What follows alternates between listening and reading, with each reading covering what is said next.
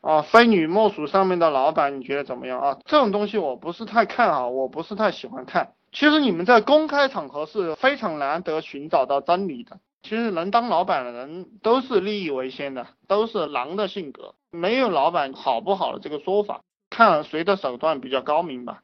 他有钱他就牛逼，这就是我的概念。你有钱你就牛逼，你没钱就不牛逼。你们不要企图去跟着哪一个老板好不好？你们自己厉害就行了。主要是方向还没有找到，无论是线上还是线下，就是没有好的项目，所以才没动。这个好的项目啊，然后这个方向你不用找，知道吗？比如说你到这个百度贴吧里，你到十个吧里去看，在每个吧一定会发现一个线上的项目，每个吧都有。你把我这句话记下来，就是你到百度贴吧里去找十个贴吧，然后你就会在每个吧里发现一个项目。你去翻帖子，然后你在十个贴吧翻到这十个项目过后，你把这十个项目一二三四五六七八九十列下来，你认为哪个项目你感兴趣，然后你马上去复制他的帖子，复制他的广告，你也去发。你先做起来，千万不要等，千万不要选项目。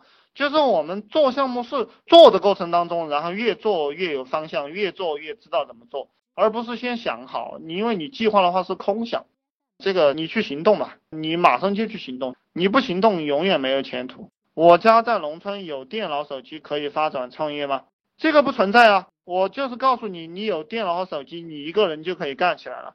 就是我给你讲的这个套路，你没有听清楚吗？就是刚才给这个兄弟讲的这个套路也是一样的。比如说你去天涯也是一样的，你找到五六个板块，你就能在这五六个板块里面百分之百可以找到他妈十几个项目，找到十几个项目，你就去复制他的广告，然后发帖就行了，选好一个项目，对不对？到处都是项目，我告诉你的是你们怎么样去找项目的方法，我不会给你们什么具体的项目，你们要具体的项目去去看广告，还有去群里去找就行了，到处都是。然后我也告诉你们了，不管培训什么，它是非常暴利的。培训是最暴利的项目，没有哪个比这个更暴利的。还有一个就是金融，这个教育是国家的支柱产业，是任何时代的一个支柱产业。只要你干这个东西，它就会赚取暴利。然后还有就是金融，只要跟金融和金融衍生品相关的，随便你去做哪一个东西，都是可以赚取暴利的。如果你比较聪明，你认为你自己能力比较强，你带团队可以用这个命令式的带领方法。因为大家都很蠢嘛，对不对？你就去好好指挥他们。